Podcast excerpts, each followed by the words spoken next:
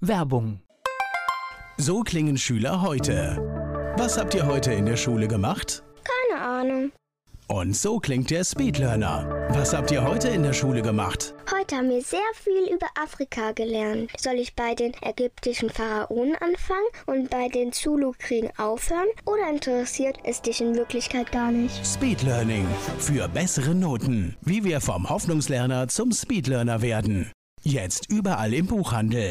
Speedlearning. Antenne Mainz, mein heutiger Gast ist männlich. Name, Moritz Eisenach, Alter, 41, Geburtsort, Wiesbaden, Beruf Veranstaltungsplaner, und deine Hobbys? Musik. Das ist doch der Idealzustand. Wenn das irgendwie beides zusammenhängt, dann muss man nicht ganz so viel arbeiten, gefühlt. Ja, zumindest. genau. Hast du sowas wie ein Lebensmotto? Alles wird gut. Da kommen wir später nochmal drauf. Das ist, glaube ich, gerade auch ein gutes Motto für deine Branche. Die Menschen, die mit dir zusammenarbeiten, was meinst du, was sagen die, was macht dich aus, woran erkennt man dich? Oh, das ist natürlich immer schwierig. Ich würde mal denken, der ist verrückt, dass er das wirklich durchzieht. Das könnten die sagen. ich mache natürlich auch Veranstaltungsplanungen per Auftrag für Kunden, aber auch die sind hauptsächlich im Live-Musikbereich. Das heißt, im absoluten Kultur-, Subkultur-Genre, was jetzt noch keine Aussage über die Art der Live-Musik ist, sondern einfach nur über den Status sozusagen und da wird man nicht reich mit. Moritz Eisenach im Gespräch hier bei Antenne Mainz. Zugeschaltet aus seinem Homeoffice ist Moritz Eisenach von der Konzertagentur Musikmaschine. Er ist mein Gast hier bei Antenne Mainz. Lass uns mal so ein bisschen jetzt was über dich erfahren. Das heißt, du bist in Wiesbaden groß geworden?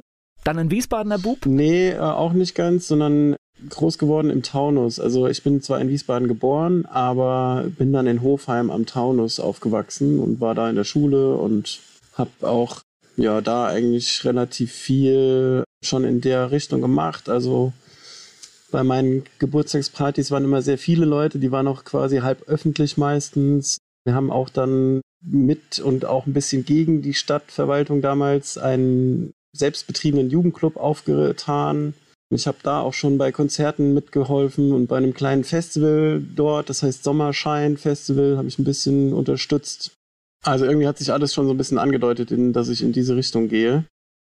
Wobei Hofheim ist, glaube ich, ein ganz cooler Platz, weil das ist in, in der Kindheit, sage ich mal, ist Wald in der Nähe und man hat irgendwie so alles, was man als Kind braucht. Aber als Jugendlicher wird es dann nicht ganz so schlimm, weil Hofheim zumindest mal so, so ein paar Strukturen wenigstens Ja, hat. das war optimal. Also klar, so dieser alte Spruch, entweder eine Wohnung außerhalb oder ein Auto brauchst du dann ab 18. Das war bei mir tatsächlich eher nicht so. Wir hatten eine sehr gut getaktete S-Bahn-Verbindung nach Frankfurt. Also ich hatte schon ziemlich viel Großstadt, auch in der, in der jugendlichen Zeit parat. Und am kulturellen Angebot hat es überhaupt nicht gemangelt und trotzdem war es halt auch nur ein paar Meter bis zum Wald und zum kleinen Teich und Weiher im Wald. Also es war eigentlich für Kindheit und Jugend ziemlich cool da. Warst du dann in so Fächern wie Musik in der Schule auch gut? Nee. Musik hatte ich gar nicht, sondern ich habe mich irgendwie für Kunst damals entschieden und da war ich sehr gut. Aber das, ja, ich meine, bei Flyergestaltung und so weiter braucht man das heute immer noch ein bisschen. Das hat sich dann erst später rausgestellt, dass ich irgendwie auch ein bisschen Gitarre spielen kann. Warst du insgesamt ein guter Schüler? Ja, ich glaube, ich war immer so einer mit viel Potenzial. Und aber Ja, auch schön viel. Frechheit. Ich spreche gleich weiter mit Moritz Eisenach. Moritz Eisenach ist zugeschaltet hier zum Talk bei Antenne Mainz. Er ist Inhaber der Musikagentur Musikmaschine. Warst du so, so ein Draufgänger? Warst du jemand, der sich auch immer gemeldet hat? Jemand, der schnell das Wort ergriffen hat? Ja, da gibt es verschiedene Phasen, sage ich mal. Also ich war erstmal ein sehr ruhiger Schüler und quasi so, wo die Lehrer gesagt haben, so müssten sie alle sein. also weil ruhig und wenig abgelenkt und aber ich konnte das alles ziemlich schnell so blicken, was die da angeboten haben. Und dann kam halt die böse Pubertät und ja, die Freundeskreise, die Flausen, die Mädels, das Kiffen. Also das wurde dann schon eher so eine alternative, ist mir doch egal Phase. Und jetzt habe ich mich da, glaube ich, so allmählich so in der Mitte eingependelt. Also ich versuche informiert zu sein und aber trotzdem nicht spießig. Also irgendwie muss man da halt so einen Mittelweg finden. ist ja auch nicht ganz einfach, aber diese Geschichte, so ganz egal kann es ja nicht sein, weil wenn du Dinge in die Hand nimmst und organisierst, dann war da ja irgendwas, was dich angesprochen hat. Ja, das war halt meistens dann nicht das, was einem so von offizieller Seite, also sprich Schule oder Eltern, so rangetragen wurde, sondern das hat sich dann eher so im Freundeskreis entwickelt und ja, eher so alternativ halt. Nach der Schule, hast du gewusst, was du machen willst? Ich habe erstmal relativ klar gewusst, was ich nicht will. Also ich wollte nicht studieren, weil nicht noch länger Schule. Ich hab, war dann echt froh, dass ich da raus war äh, und habe dann eine Ausbildung als Zimmerer gemacht. Und die hat sich dann halt als jetzt nicht ganz passend irgendwie gezeigt. Also das war schon eine schöne Zeit auch, aber auch anstrengend und also das ganze romantische Thema mit Wanderschaft und mit diesen Hosen, die damals so Ende der 90er sogar noch modisch waren, mit Schlag und so. Das hat sich dann im Baustellenleben relativ schnell erübrigt. Dann habe ich das irgendwie durchgezogen und dann bin ich doch an die Uni. Also du warst wirklich richtig auf Wanderschaft, so auch, ich weiß gar nicht, in diesem Bandkreis und all diese nee, Geschichten? Nee, das habe ich nicht gemacht. Ich habe einfach die Lehre dann gemacht und habe dann das auch glücklicherweise so gut gemacht, dass ich vorzeitig aufhören konnte. Also man kann so ein halbes Jahr sich hinten raus sparen, wenn man eine Zwischenprüfung über ein gewisses Level ablegt und dann da hatte ich eine Motivation, das zu schaffen, weil ich da raus wollte. Also das war tatsächlich nur anfänglich so ganz schön und dann aber wollte ich dann echt schnell was anderes machen. Gleich geht's weiter im Gespräch mit Moritz Eisenach. Moritz Eisenach hat einen handwerklichen Beruf erlernt, er ist jetzt hier zugeschaltet bei Antenne Mainz im Talk. Ich kann es ein bisschen verstehen, weil also ich mache ja auch so Dinge, die man, die man nicht sieht. Und ich kann das verstehen, dass man auch mal einen Job machen will, wo ich nachher etwas in der Hand habe oder ich sehe, was fertig geworden ist, sei es jetzt ein Dach oder sei es ein, ein Möbelstück, keine Ahnung. Und ich kann das echt verstehen. War das die Motivation, ja. warum du diese Ausbildung ja, gemacht hast? Ja, ganz genau. Also das war halt schon so dieses zwischen Theorie und, und Praxis irgendwie, dieser Dualismus. Also entweder lerne ich weiter und lese weiter und rede weiter oder ich mache was mit der Hand und dann sitze ich danach auf dem, was ich an dem Tag gemacht habe, obendrauf. Und solche Momente hatten wir natürlich auch. Ja, also das ist tatsächlich faszinierend. Also man kann das ja alles abbinden, heißt es. Also man sägt dann die ganzen Teile zusammen und fertigt die vorher in der Firma, fährt dann raus und dann ist innerhalb von einem Tag ist dann halt nicht mehr ein paar Mauern vor Ort, sondern ein ganzes Haus, auf dem man oben drauf sitzt und einen Radler trinkt zum Feierabend. Also das war schon, schon schön und das hatte halt auch diese Romantik, aber das ist halt eben nicht alles. Ne? Das heißt halt auch irgendwie irgend so eine blöde kleine Terrasse bauen mitten im Winter und sich den Finger prellen und trotzdem weitermachen. Also irgendwie, vielleicht bin ich da auch nicht hart genug für gewesen oder so, aber es war halt einfach nicht immer schön. Du, ich bin da bei dir. Ich hätte das auch wahrscheinlich, ich finde es faszinierend, aber ich hätte es körperlich wahrscheinlich kein halbes Jahr durchgehalten. ah ja, das lassen wir mal so da stehen. Ich hatte ja Glück und konnte noch Berufsschule und Ausbildungszentrum immer mal blockweise dazwischen schieben. Also es war jetzt nicht permanent Baustelle. So, was kam dann für ein Studium? Ja, da kam dann eigentlich genau das Passende. Also war ein bisschen Zufall. Ich wollte ursprünglich gar nicht so wirklich jetzt irgendwas studieren, sondern bin da so ein bisschen reingestolpert und wollte eher Student sein. Also habe ich nur was angekreuzt, was mir so frei Schnauze einfach irgendwie gefallen hat. Und das war Publizistik und Musikwissenschaften und Kulturanthropologie dann später noch. Hab dann auch komplett die ganzen Konditionen irgendwie ignoriert, dass man dann einen sehr hohen NC zum Beispiel hat bei Publizistik. Das habe ich gar nicht kapiert damals und hatte aber dann Glück, Insofern hat mir diese Lehre erstens, weil ich dann auch was zu Ende bringe, obwohl ich es nicht will, nicht nur deswegen, sondern auch, weil ich halt einfach Wartesemester hatte, was gebracht und kam dann halt auf dem ersten Versuch dann direkt da rein und das war halt in Mainz. Und so bin ich hier gelandet und auch thematisch genau an der richtigen Stelle. Du hast wo studiert? In Mainz? Hier in Mainz, ja, genau. Hattest du irgendeine Zielsetzung? Was könnte am Ende des Studiums für einen beruflichen Weg stehen? Nee, überhaupt gar nicht. Ich, wie gesagt, ich wollte nur Student sein und leicht steuerfreie Nebenjobs machen und so. Letztendlich ist es ja auch eine Zeit, Ich finde es sogar ganz gut, wenn man äh, sich durch einfach mal die Dinge, die man machen will, treiben lässt, weil manche haben ja so ganz klare Pläne und ich finde es für mich äh, echt schade, dass ich da manche Dinge nicht gemacht habe, weil ich glaube, einfach mal so zu studieren, einfach was man will und man macht es einfach, egal was passiert. Ja. Ich finde es gar nicht so schlecht. Ja, das war schon tatsächlich, es ist so ein bisschen der rote Faden, also dass ich halt sehr hedonistisch drauf bin. Das war schon immer so und das ist da dann halt ganz gut gelaufen, sage ich mal. Und jetzt ist es schon, ich meine, bin jetzt verheiratet und Vater und habe da meine kleine Firma, die dann halt coolerweise genau in dem Bereich ist, was ich vorher gelernt habe in, in, in, der Uni. Also das hat deswegen halt schon gut gepasst. Das heißt aber natürlich, dass ich mittlerweile doch anders verantwortungsbewusst bin als damals noch. So, dann lass uns doch mal klären, wie bist denn du zu deiner kleinen Firma gekommen? Das heißt, du hast Studium fertig gemacht oder ein bisschen vor dich hin studiert? Ja, genau, also auch ein bisschen beides, ja. Ich habe das erstmal ziemlich also der, das erste Jahr war halt einfach nur tatsächlich Karteileiche. Da habe ich dann das gemacht, was ich vorhatte, also Student sein und aber nicht studieren. Dann habe ich aber gemerkt, was da für Inhalte sind. Ne? Man ist dann ja schon bei den Eröffnungsveranstaltungen und so bin ich dann schon da gewesen und habe dann gemerkt, ach, das ist ja total interessant. Und habe mich dann eingeschrieben und dann war ich sehr schnell scheinfrei deutlich schneller als Regelstudienzeit und habe dann aber so auch mich sozial anders vernetzt und dann hat sich halt so, eine, so ein Bandprojekt irgendwie entwickelt, also mehrere. Und eins davon war tatsächlich dann ein bisschen erfolgreich. Also über die Stadtgrenzen hinaus hatten wir dann Konzerte und haben also Deutschlandreisen gemacht. Dann hat sich über, also innerhalb von dem Publizistikstudium schon das Interesse für Journalismus dann auch entwickelt.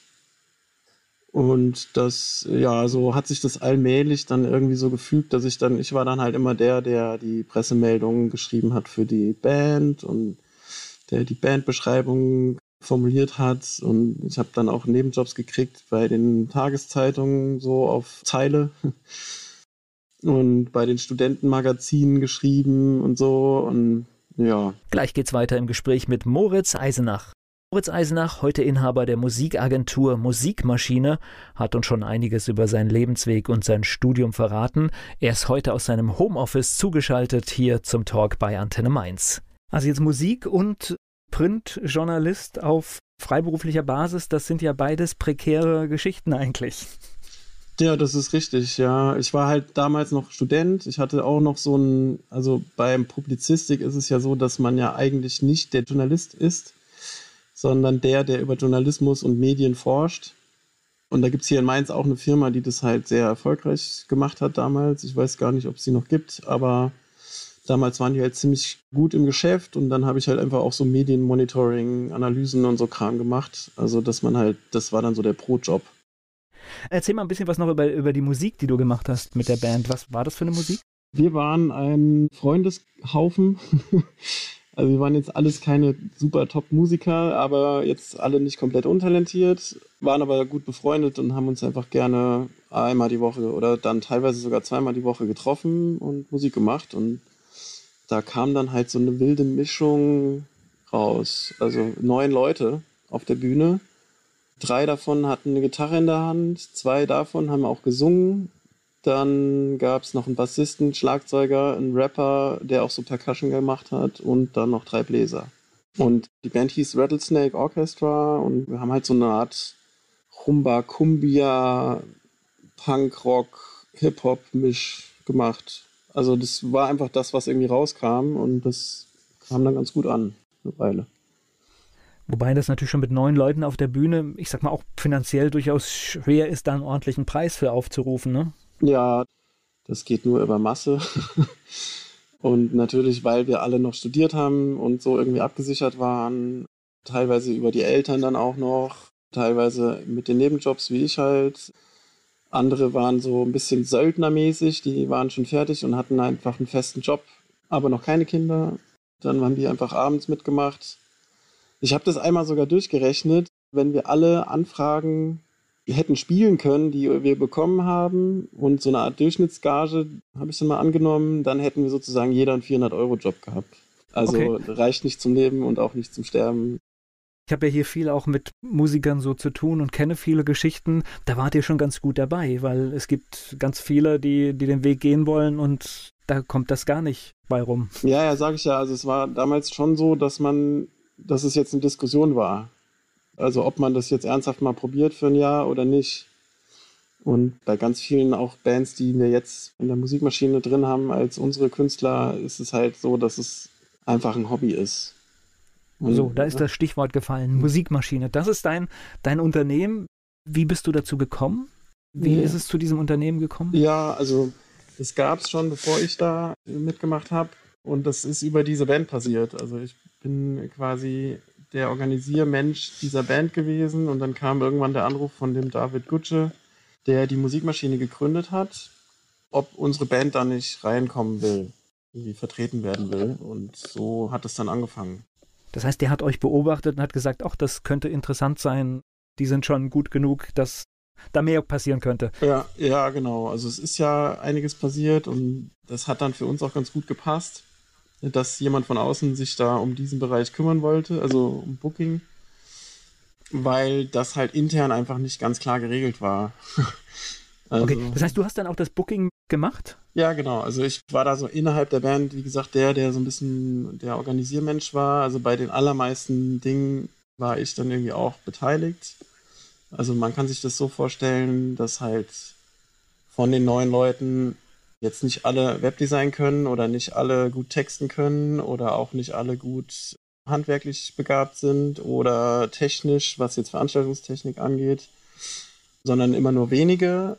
Und dann gab es halt immer so kleine Teams, die irgendwas gemacht haben. Also, was weiß ich, zwei, drei Leute haben da gesessen und sich die Website zurechtgebastelt und da war ich halt dabei und noch der Webdesign-Typ. Oder beim Proberaumausbau, da war halt der dabei, der irgendwie Schreiner war und der sich mit Tontechnik auskennt und ich. Und bei den Pressemitteilungen gab es im Proberaum Vorschläge, was wir jetzt raushauen für Infos, um was Besonderes rauszuhauen sozusagen. Und dann haben da halt Leute Vorschläge gemacht und ich habe es dann geschrieben. Also es war irgendwie so, jetzt, ich habe nicht alles allein gemacht, natürlich nicht, aber ich war irgendwie immer dabei. Naja, das kommt ja durch deinen beruflichen Werdegang, wie ich jetzt erfahren habe. Zum einen das Handwerkliche zumindest mal gelernt ja. und dann schreiben können, Ahnung von Musik haben. Das ist natürlich, musste ja bei dir landen. Ja, ich muss aber zugeben, dass gerade beim Musikschreiben war ich nicht so der. Da war, okay. da war ich eher ausführend. Also, ja, man muss ja nicht, muss auch nicht alles genau. Insofern ist es eigentlich recht optimal gelaufen also die Band hat sich dann so freundschaftlich irgendwann aufgelöst, als dann der Anteil der Festangestellten immer weiter gestiegen ist und diese Jobs dann auch überall auf der Welt waren und nicht mehr hier in der Gegend. Und bei mir ist dann halt so dieses leidenschaftliche Organisieren irgendwie hängen geblieben. Also weil ich glaube, meine große Leidenschaft an der Bandgeschichte war jetzt nicht das Gitarre spielen, das hat auch Spaß gemacht, aber eigentlich eher so ein Bandprojekt managen. Das war eigentlich mein Thema. Gleich geht's weiter im Gespräch mit Moritz Eisenach. Moritz Eisenach zugeschaltet. Er hat lange Zeit selbst Musik gemacht. Mit ihm spreche ich über sein Geschäft und später auch über die aktuellen Probleme. Er ist hier zu Gast bei Antenne Mainz. Und jetzt hast du mir gerade so eine Frage schon beantwortet, weil ich habe mir jetzt überlegt, wenn das jetzt funktioniert hätte, man hätte jetzt von der Musik leben können, wäre das auch ein Weg gewesen? Vom Musik machen leben? Ja, also ich wäre dann wahrscheinlich über kurz oder lang eher so Tourmanager und nicht mehr auf die Bühne oder so.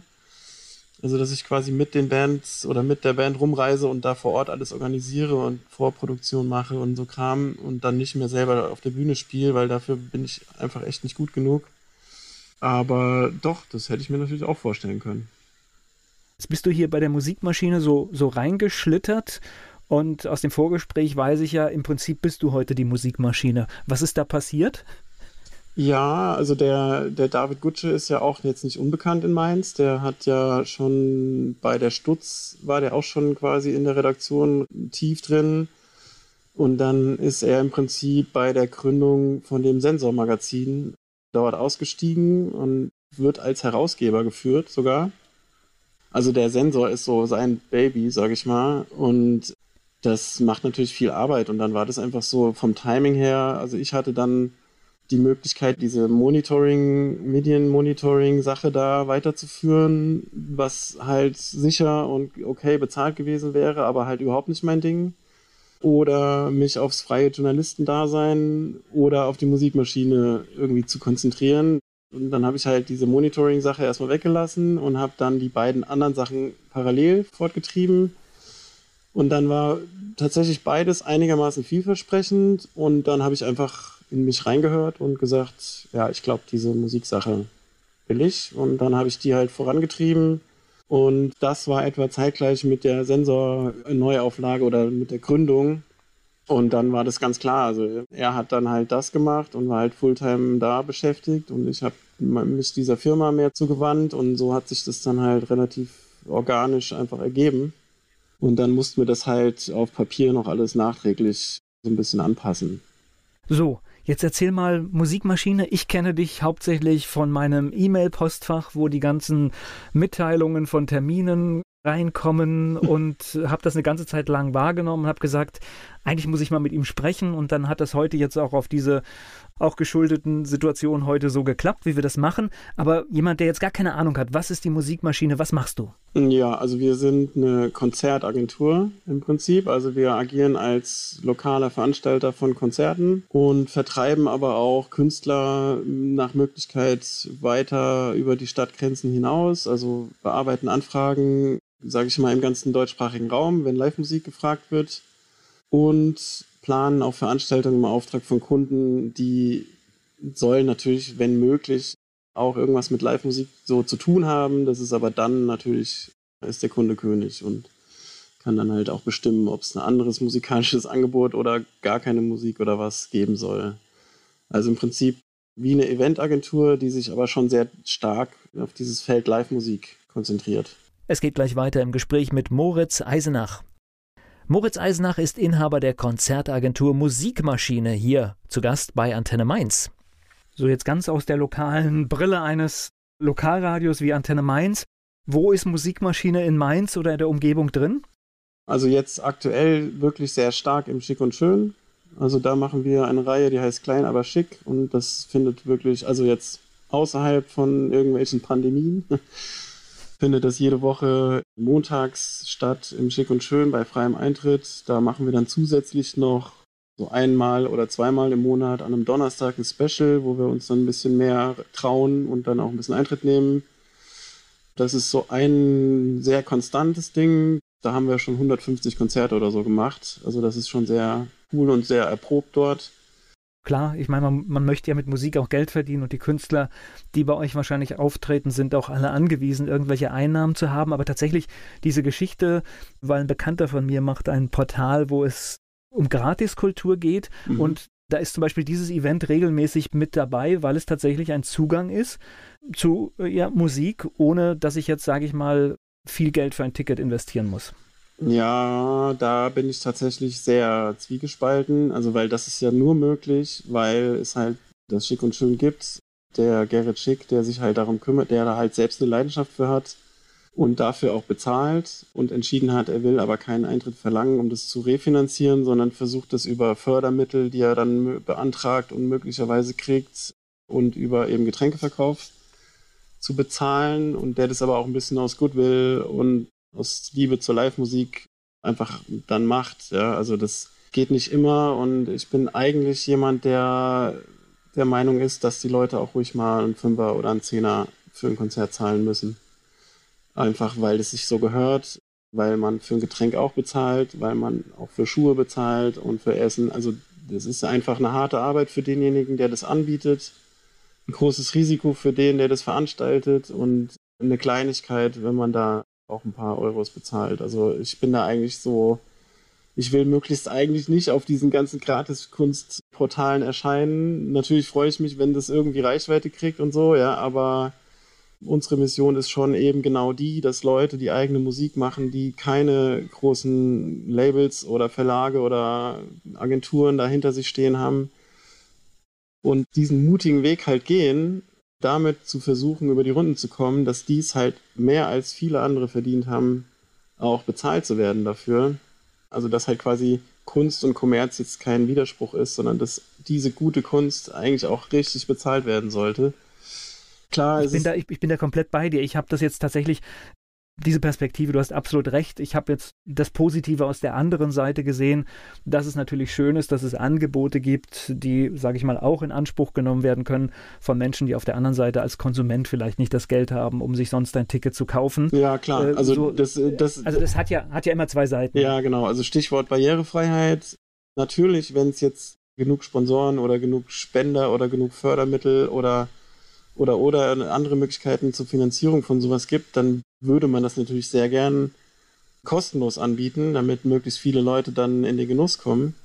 Also es gibt eben halt auch diese Herangehensweise, die man ja leider klassischerweise sogar wahrnimmt, dass es ja Spaß macht. Ne? Musik machen ist ja schön, macht ja auch den Musikern Spaß.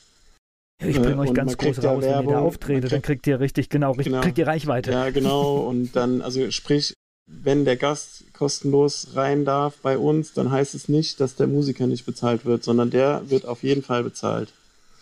Auch wenn es manchmal nicht viel ist, aber das Feedback, was wir dann kriegen von den Musikern, ist halt eigentlich immer also schon eine Dankbarkeit und dass sie halt für kleinere Gagen als jetzt bei einem Gala-Konzert irgendwo auf dem Kreuzfahrtschiff dann spielen, liegt halt daran, dass sie merken, dass wir was für die Szene und für die freischaffenden Musiker halt auch tun wollen. Und das finde ich das Schöne eigentlich an dem Beruf auch, ja, dass wir quasi dafür arbeiten, dass Künstler für ihre Kunst auch Geld verdienen können. Und dass das was dann zurückgezahlt hm? wird durch Dankbarkeit und durch günstige Tarife. Gleich geht's weiter im Gespräch mit Moritz Eisenach. Musikmaschine, so heißt seine Konzertagentur. Mit Moritz Eisenach spreche ich hier bei Antenne Mainz. Was für eine Musik kommt da? Das ist alle möglichen Genres? Ja, nicht alle. Also bei Volksmusik und Schlager, da habe ich Scheuklappen, das gebe ich mir nicht. Da habe ich einfach kein, kein Gefühl für. Und ja, gut, also so Hardrock, Heavy Metal ist bei mir jetzt auch eher selten sondern bei ja, uns. Ich, ich sag mal, bei Schlager und Volksmusik wärst du ja auch voll im kommerziellen Bereich, weil ich glaube, das, was da gemacht wird, da geht es ja nur um Kommerz, da geht es ja gar nicht um Kultur, oder? Ja, das kann ich nicht beurteilen. Ich halte mich da wirklich raus. Das mag ja auch eine gewisse Kultur sein, diese ganze Volksmusik-Stadel-Sache da. Aber mir gefällt es einfach nicht. Es muss halt cool sein, muss mir gefallen. Und dann gibt es auf jeden Fall eine reelle Chance, dass wir da irgendwie zusammenarbeiten. Kannst du mal ein paar Beispiele nennen von, von Gruppen, von, von Interpreten, die du organisiert hast, die da aufgetreten ja, sind? Ja, klar. Also zum Beispiel Bender und Schillinger, würde ich jetzt mal sagen. Das ist ein Duo aus Mainz, das es jetzt leider nicht mehr gibt. Waren aber auch schon hier, waren schon hier ja. im Talk bei Antenne Mainz. Also die sind dem geneigten Hörer, der hier jede Woche dabei ist, auch bekannt und die haben ja. auch hier sogar live performt. Also mit ja, also Sicherheit ein guter Griff. Ja. ist auch jetzt als Solo übrig geblieben sozusagen unter dem äh, Namen Lin die ist einfach super gut. Also das Ding ist, ich glaube, Menschen haben so eine Art Organ dafür, zu merken, wann Musiker gute Musiker sind. Also ich bin mir sicher, das ist unterschiedlich gut ausgeprägt bei den einzelnen Leuten, aber bei mir ist es schon sehr, sehr, also ich kann das einfach ganz gut beurteilen, glaube ich, ob Leute, die auf der Bühne Musik machen mit den Händen, ja, also bei elektronischen Sachen fällt es mir schwerer, aber wenn es um Live-Musik mit Instrumenten geht, also sehr analog jetzt mal gedacht, kann ich einfach, glaube ich, ganz gut beurteilen, ob das gute Musiker sind oder nicht. Und das ist eigentlich das Hauptkriterium. Also wenn ich so merke, boah, die können da was. Und dann muss es auch nicht unbedingt jetzt mein eigener musikalischer Geschmack sein, was die dann da äh, so wirklich machen, also welche Art von Musik sondern dann merke ich halt, okay, die können das und dann sollen die das auch mal machen. Und da gibt es schon genug Leute, die das auch wissen, dass sie das können. Gleich geht's weiter im Gespräch mit Moritz Eisenach. Über Musik und Talente spreche ich mit Moritz Eisenach hier bei Antenne Mainz. Er ist Inhaber der Agentur Musikmaschine. Tut dir das weh, wenn du da merkst, da ist jemand richtig gut und du siehst aber, letztendlich funktioniert es nicht richtig, weil einfach für ihn nicht genügend Auftritte da sind? Ja, gut. Einerseits es ist natürlich dann immer traurig. Andererseits ist es aber auch genau der Ansporn daran, was zu ändern. Und es ist halt einfach der Normalzustand. also es gibt so viele gute Leute, die halt vor wenig Leuten spielen. Das ist einfach Standard. Woran liegt das denn, dass viele einfach ohne nachzudenken für, was weiß ich, für eine Madonna-Tournee 200 Euro ausgeben und dann die 25 Euro vielleicht für ein Ticket von der regionalen Gruppe dann nicht investieren? Woran das liegt? Wenn ich das wüsste. Hast du eine Idee? Also erstens muss ich sagen, Madonna finde ich gar nicht so schlecht. Nee, das ging ja gar nicht. Es ging jetzt hier nur um den Preis. Es ging um den ja. Preis. Das heißt, äh, da gehst du zu zweit hin und im Prinzip gibst du dann, was weiß ich, mit, mit allem drum und dran locker 500 Euro an so einem Abend aus. Und das ohne, ohne nachzudenken auch. Ja, also das ist total schwierig zu beantworten, weil ich bin jetzt nicht so für die Kleinen gegen die Großen gepolt, sondern deswegen war jetzt auch die Bemerkung gar nicht so am Rande, dass Madonna ja auch gut ist. Ich finde einfach, dass beides zwei unterschiedliche Sachen sind. Das eine ist halt, also so ein Madonna-Konzert oder jetzt irgendwie Roger Waters oder so, also diese Megastar-Konzerte, das sind ja unglaublich große Produktionen. Was da aufgefahren wird an Technik und an Licht und an irgendwie Explosives und was es alles noch gibt, ja, und wie groß das Team ist und also das ist einfach auch das Geld wert. Genauso ist halt auch das kleinere Geld angemessen für eine kleinere Band. Also ich finde, das schließt sich halt nicht aus. Das eine ist halt was, was man irgendwie frühzeitiger plant und wo man dann bei bestimmten Familien einfach auch auf den Herbsturlaub verzichtet dafür oder so, ja. Das andere ist was, was halt spontaner geht. Ja, ich finde es einfach beides cool. Sollte man beides machen. Das Ding an der Sache ist, ich ging jetzt so ein bisschen drauf aus, vielleicht gibt es ja so etwas wie eine Formel, die man sich vielleicht abschauen könnte, aber ich merke, es ist wahrscheinlich zu einfach gedacht, weil sonst wären viel mehr erfolgreich. Ja, also was halt ähm, jetzt bei deinem Beispiel auf jeden Fall, also ich sage halt Beispiel, weil man muss es halt individuell betrachten. Ne? Also mit der Madonna hast du halt einfach eine Frau, die das halt einfach kann. Ne? Also jetzt mittlerweile ist sie zu alt. Ich habe die gesehen bei diesem Eurovision Song Contest, ist die glaube ich nochmal aufgetreten und das war eine Katastrophe. Ja, ja, das war nicht so toll, ja.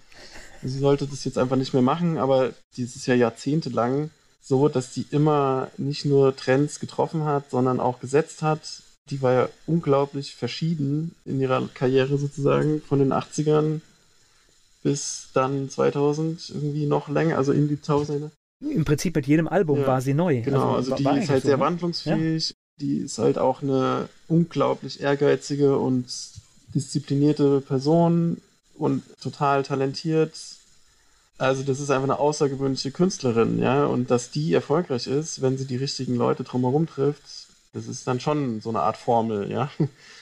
Also ich finde zum Beispiel hier in Deutschland ist jetzt gerade Annenmai Kantereit, kennst du vielleicht auch.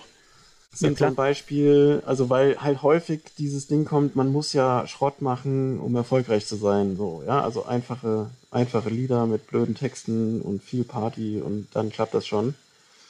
Und ich finde, die sind halt so ein Gegenbeispiel was auch eigentlich schon immer die These ist, nach der ich so das angehe. Also es geht eigentlich um diese Fähigkeit, da gut zu sein. Und der Sänger von denen, der hat eine außergewöhnliche Stimme und der hat auch eine außergewöhnliche Art, Texte zu schreiben.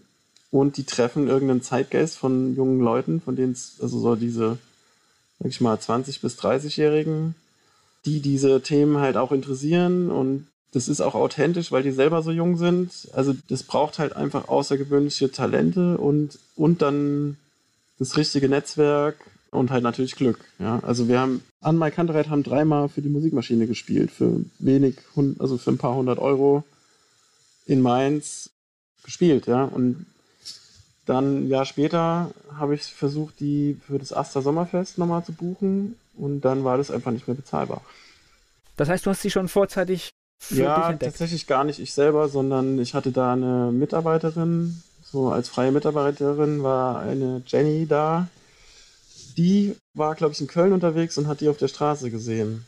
Und Straßenmusik gemacht und hat mir dann so ein Video geschickt, hier, frag die doch mal, die sind doch super. Und dann, ja, dann waren die halt dreimal in Mainz, in meinem Auftrag sozusagen. Naja gut, aber du hast ja, du hast ja aufgrund des Videos hast du sie ja gefragt. Also du hast das ja durchaus dann an dem Video erkannt. Ja, das, das schon, ja. Etwas. Jetzt hast du gerade noch gesagt, du organisierst aus Mainz heraus auch in anderen Städten Dinge. Was machst du ja, da? Ja, da geht es eigentlich eher um Booking. Also da bin ich jetzt nicht der, der veranstaltet oder organisiert oder so, sondern da ist es dann nur so, dass vielleicht Anfragen von anderen Agenturen kommen oder von Veranstaltern oder von Privatleuten, dass halt eine Band gesucht wird und dann guckt man halt, dass man da die richtige findet. Das heißt, du hast im Prinzip in deinem Portfolio dann auch entsprechende Bands, die du für solche Gelegenheiten vorschlagen Ja, kannst. auch natürlich begrenzt. Also wir haben schon sehr viele, also auf der Website stehen jetzt so 25 Bands nur, aber auf meinem Rechner sind natürlich viel, viel mehr und im Postfach nochmal viel mehr. Also man findet schon eigentlich für fast alle Gelegenheiten bei uns was. Das ist so ähnlich wahrscheinlich wie hier bei uns beim Radio. Wir kriegen auch jeden Tag neue Titel und die Masse ist tatsächlich so groß und ja, oft sind auch ganz gute Sachen dabei, aber du kannst natürlich auch immer nur begrenzt etwas spielen, weil es ist ja nicht ja, unbegrenzt genau. Zeit da. Und die Anfragen für Live-Musik, ja. das ist natürlich auch jetzt ein relativ überschaubarer Nachfrage so, sage ich jetzt mal. Ne? Also das ist zwar schon oft der Fall, aber dann sind es halt auch Leute, die sich das eigentlich gar nicht leisten können oder es bleibt schwierig. Aber ja, ich gebe jetzt mal auf jeden Fall die Botschaft raus, wenn irgendjemand eine gute Liveband braucht, dann findet er die schon bei uns. Gleich geht's weiter im Gespräch mit Moritz Eisenach. Moritz Eisenach aus seinem Homeoffice zugeschaltet. Er hat lange Zeit auch Musik gemacht. Mit ihm spreche ich über sein Geschäft und auch über seine geschäftlichen Sorgen, die aktuell ganz akut sind. Jetzt hast du gerade schon angedeutet, es ist ein schwieriges Business, was du machst. Und ich, ich weiß das auch, weil ich kenne viele, die in diesem Bereich auch unterwegs sind. Das heißt, dich trifft jetzt das, was wir hier gerade sehen mit diesem Coronavirus, das trifft dich jetzt gerade ja. frontal, oder? Also das ist tatsächlich also das ist so die schlimmste Sache, die jetzt eigentlich passieren konnte. Also wir haben einfach von heute auf morgen 100% Umsatzeinbußen. Also wenn ich jetzt irgendwie eine größere Firma wäre, die jetzt festangestellte Mitarbeiter hätte und irgendwie große Hallen oder was weiß ich als Mietkosten oder so, also wenn meine Betriebskosten hoch wären, dann wäre das auf jeden Fall sehr existenziell. Und auch so das heißt konkret, es fallen Sachen jetzt aus. Das heißt, du hättest jetzt Termine und die finden ja, jetzt einfach genau. nicht statt. Also ich weiß jetzt gerade nicht auswendig, aber ich habe heute schon wieder zwei abgesagt. Also bestimmt 10, 11, 12 Konzerte sind schon dem zum Opfer gefallen. Und wir haben das auch, bevor dann jetzt die Ansagen kamen, so dass es gar nicht mehr erlaubt ist, sowas zu machen, einfach schon gemacht, weil das halt das Schlauste ist. Ne? Das heißt, im Worst Case würde das jetzt auch bedeuten, du hast auch eine Location gemietet und stehst da in, in der Pflicht? Sowas hätte auch passieren können oder das ist passiert? Das ist zum Glück nicht passiert, aber das hätte natürlich leicht passieren können, ja klar. Und dann wäre es sehr gefährlich ja. für die Firma jetzt schon gewesen. Das ist ja so, du kalkulierst ja Kosten und Einnahmen sozusagen und die Kosten kommen oft vorher oder zumindest anteilig vorher und die Einnahmen kommen aber erst dann. Also Vorverkauf gibt es natürlich auch, aber so Sponsoren zahlen oft erst dann, wenn es erledigt, also wenn quasi die Reichweite nachgewiesen ist und natürlich Tickets und Getränkeverkauf ist ja auch alles, was dann da reingezahlt wird sozusagen oder Standmieten von, von anderen Anbietern, die man da untervermietet sozusagen. Also das ist ja so, dass du in Vorleistung gehst und die Kosten, die du hast, reinholst und mit Glück übertriffst so ist ja das Geschäft im Prinzip bei so kleineren Veranstaltungen. Also, dass man jetzt irgendwo reinfährt und vorher schon alle Kosten gedeckt sind, das ist in der Kulturbranche nicht drin. Ja, das hängt immer davon ab, dass die Leute das auch mögen und hingehen und da auch was konsumieren. Ne? Also, das ist schon wichtig. Insofern finde ich es sehr lobenswert und toll, dass halt viele jetzt auch gerade so gestreamte Konzerte anbieten. Ja, also dass halt die Band selbst dann, wenn sie nicht live spielen, aus dem Proberaum rausspielen und das im Internet übertragen. Das machen auch, glaube ich, viele Clubs in Berlin jetzt schon. Aber das bringt uns halt jetzt hier nichts. Ne? Also dann müsste man da irgendeine Paywall einrichten und dann gucken es vielleicht drei Leute und du hast aber ein ganzes Konzert aufgebaut. Also wir sind ja ein Veranstalter und müssen das alles aufbauen und haben keine Location jetzt, die wir selbst einfach dann für uns nur aufmachen. Also das ist für uns natürlich jetzt schon sehr schwierig. Ja. Gleich geht's weiter im Gespräch mit Moritz Eisenach. Moritz Eisenach zugeschaltet, Inhaber der Agentur Musikmaschine. Mit ihm spreche ich über die aktuellen Probleme in seinem Geschäftsbereich. Und das Thema ist natürlich auch für viele andere Selbstständige und kleine Unternehmer gerade sehr akut und selbstverständlich auch für die Menschen, die dort angestellt sind.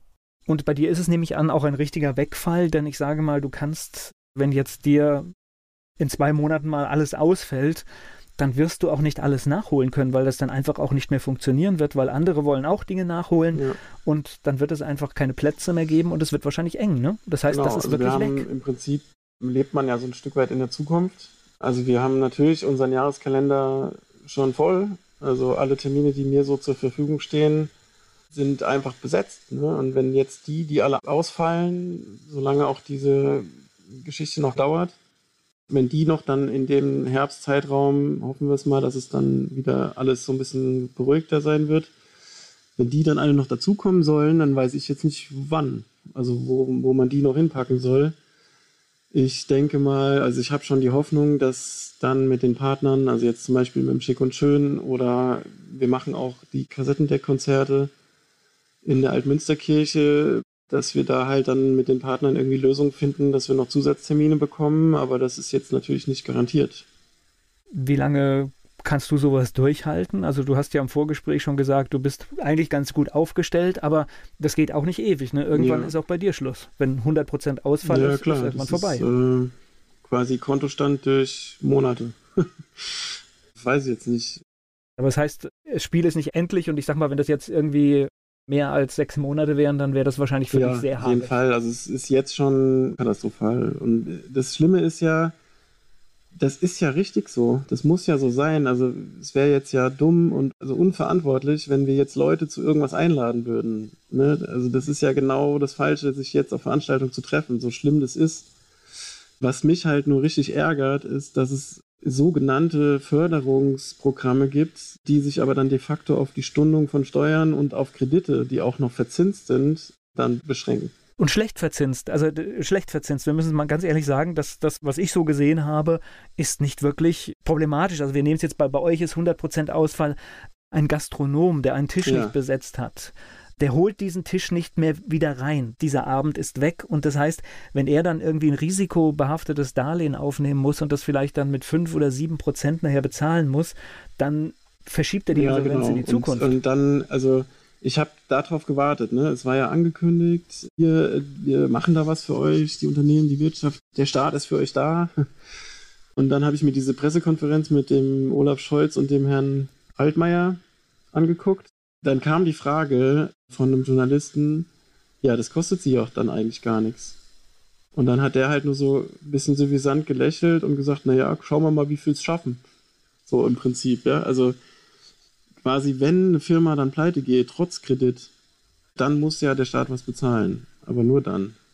Also im Anbetracht der Tatsache, was wir alles schon erlebt haben, das heißt, kann das alles im Detail nicht beurteilen, aber es mag auch richtig gewesen sein, Banken zu retten, aber es waren ja. andere Regeln. Was soll ich dazu sagen? Ich, also ich irgendwie verliert man dann doch so ein bisschen das Zutrauen, ja, dass da wirklich Hilfe kommen kann. Also ich bin jetzt schon dabei, habe auch schon ein paar Gespräche geführt mit anderen Leuten ich versuche jetzt hier im Mainzer Raum, weil das einfach unser Wirkungskreis ist, selbst was auf die Beine zu stellen und schaue mir gerade so Spendentools an, wo man dann irgendwie quasi online spenden kann und der Spender kann dann aussuchen, wofür er spendet und wem er spendet und wie viel er spendet, einfach so unter dem Motto deine lokalen Heroes oder Kulturheroes oder was weiß ich, wie man es dann nennen will, aber einfach das das habe ich schon ein paar Mal erlebt, ja, dass Leute dann vor einem geschlossenen Laden stehen und dann wirklich so sagen, ja Mist, also ich würde jetzt auch das spenden, was ich heute versoffen hätte. Ja, ja aber dann ist es zu spät. Ne? Dann ist der Laden halt zu Laden und ist. dann ist aber auch kein Zettel mit einer Kontonummer und einer Spendenaktion da und das will ich versuchen zu ändern. Also das, ja, könnt ihr ja schauen. Ich habe auch etwas gesehen, ich weiß, weiß gar nicht, wer es war, wo jemand auch geschrieben hat, ich glaube, es war der Kabarettist Florian Schröder, der geschrieben hat, wenn man jetzt ein Ticket hat für ein Kleinkunstprojekt, soll man sich genau überlegen, will ich das Geld wirklich wiederhaben oder sind nicht vielleicht die 15 Euro, die jetzt äh, beim Künstler oder beim kleinen Veranstalter bleiben, nicht äh, ja. das besser investierte Geld, wenn ich es denn nicht wirklich ja genau brauche. also und irgendwie in dieses Horn ich, das verstehen ja auch alle und wie traurig wäre das wenn gerade diese ganzen kleinen dann weg sind nach dieser Sache dann haben wir ja auch keinen Spaß mehr. Und das wissen die Leute, glaube ich, auch. Und ich hoffe schon drauf, dass da auch was zusammenkommt. So. Ja, und, und vor allen Dingen, das ist ja, ich meine, es ist Kultur. Und wenn Kultur in einer Gesellschaft verschwindet, hat das auch noch ganz andere ja. Folgen. Deswegen. Ja. Dann kommen wir eigentlich in, in ein Thema rein, was vor zwei, drei Wochen noch aktuell war. Stichwort Thüringen. Ja, aber das sind, die, das sind letztendlich die Ausläufer, die damit auch etwas zu tun haben, weil oft ist es gerade so in, dieser, in diesem Kleinkunstbereich, erheben viele ihre Stimme und das macht natürlich auch mit einer Gesellschaft etwas. Moritz Eisenach ist Inhaber der Konzertagentur Musikmaschine, hier zu Gast bei Antenne Mainz. Trotz Krise und schwieriger Zeiten trotzdem hier unser kleiner, nicht ganz so ernst gemeinter Fragebogen für Moritz Eisenach. Dein Lieblingsplatz in Mainz? Frauenlobplatz. Mainz ist für dich? Zu klein. Und Wiesbaden? Kenne ich zu wenig. Dein Ausgehtipp in Mainz? Fleischwurst mit Senf oder Handkäse mit Musik? Boah, beides nicht. Spaghetti Bolognese. Hast du sowas nee, wie einen Spitznamen? Mein Name, mein Vorname ist irgendwie eh sowas wie ein Spitzname. Der peinlichste Song in deiner Musiksammlung? Rhythm is a Dancer. Fastnachtsfan oder Fastnachtsmuffel? Was meinst du, muss ein echter Mensa mal gemacht haben? Auf dem Frauenlobplatz den Wintermarkt gefeiert haben. Mainz 05 ist für dich? Nicht Eintracht Frankfurt. Welche berühmte Persönlichkeit würdest du gern mal treffen? Ui, schwierig. Donald Trump, um endlich mal alles loszuwerden. Es geht gleich weiter im Gespräch mit Moritz Eisenach hier bei Antenne Mainz. Moritz Eisenach, Inhaber der Konzertagentur Musikmaschine, mein Gast hier bei Antenne Mainz. Das heißt, alles, was jetzt bei dir akut ist, was ausfällt, was nicht stattfindet, kann man auf der, auf der Webseite sehen und dann kann man hoffentlich auch sehr bald dort lesen, wann es wieder losgeht. Ja, tatsächlich ist es leider so, dass wir das auf der Website noch gar nicht geschafft haben, sondern dass es auf, der, auf den Social Media Accounts halt, also bei Instagram und bei Facebook, gibt es uns ja auch zu finden. Da findet man euch einfach mit ja, Musikmaschine, genau. oder? Also vielleicht tippt man noch meins dazu. Also, aber wir haben so ein Logo, eine Musikbox halt irgendwie erscheint. Also das ist eigentlich schon sehr, sehr deutlich zu erkennen, wer wir sind. Und da findet man zumindest dann die ganzen abgesagten Termine erstmal. Da wird man dann auch diese Spendenaktion finden und da wird man dann auch Programm finden, wenn es wieder weitergeht. Was machst du jetzt das einfach? Das heißt, du guckst auch täglich auf, auf die Nachrichtenlage oder, oder wie gehst du damit oder versuchst es einfach wegzudrängen und in die Zukunft zu schauen und andere Dinge vorzubereiten? Ja, ich war jetzt erstmal tatsächlich so ein paar Tage in Schockstarre. Auch dazu kommt, meine Frau ist Lehrerin, also ist auch ihre Schule geschlossen seit Montag, hat aber trotzdem Dienstpflicht. Also muss dann auch in der Schule sein. Wir haben ein kleines Kind, also die Kita ist zu.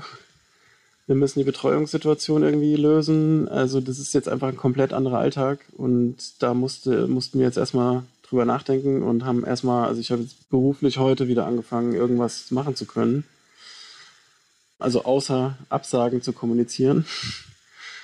Und jetzt habe ich mir schon vorgenommen, in die Zukunft zu gucken und versuche halt einfach ich habe mir jetzt einfach mal den Spätsommer so angepeilt, dass ich einfach die Sachen, die wir dort schon länger einfach in Planung haben, dass ich die soweit fix plane, dass ich das einfach in petto habe, wenn es denn stattfinden kann, dass es dann auch wirklich stattfinden kann. Weil das passiert ja nicht von allein.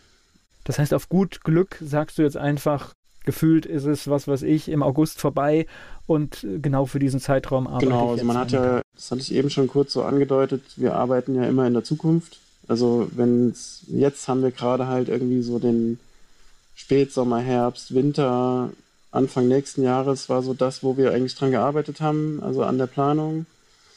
Und das mache ich jetzt, versuche ich jetzt einfach möglichst weiterzumachen und dabei möglichst wenig Meetings zu haben, sondern stattdessen Telefonate, so wie jetzt ja auch, um dann, wenn wir dann wieder Sachen machen dürfen, wenn es dann wieder vernünftig ist oder nicht mehr unvernünftig ist, dass man sich trifft, dass wir dann einfach auch was anzubieten haben.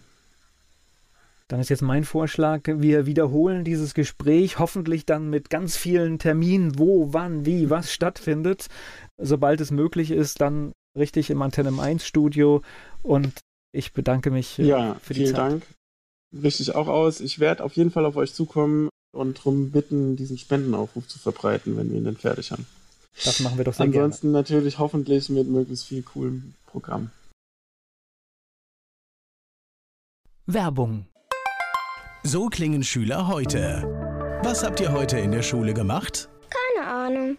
Und so klingt der Speedlearner. Was habt ihr heute in der Schule gemacht? Heute haben wir sehr viel über Afrika gelernt. Soll ich bei den ägyptischen Pharaonen anfangen und bei den Zulu-Kriegen aufhören? Oder interessiert es dich in Wirklichkeit gar nicht? Speedlearning.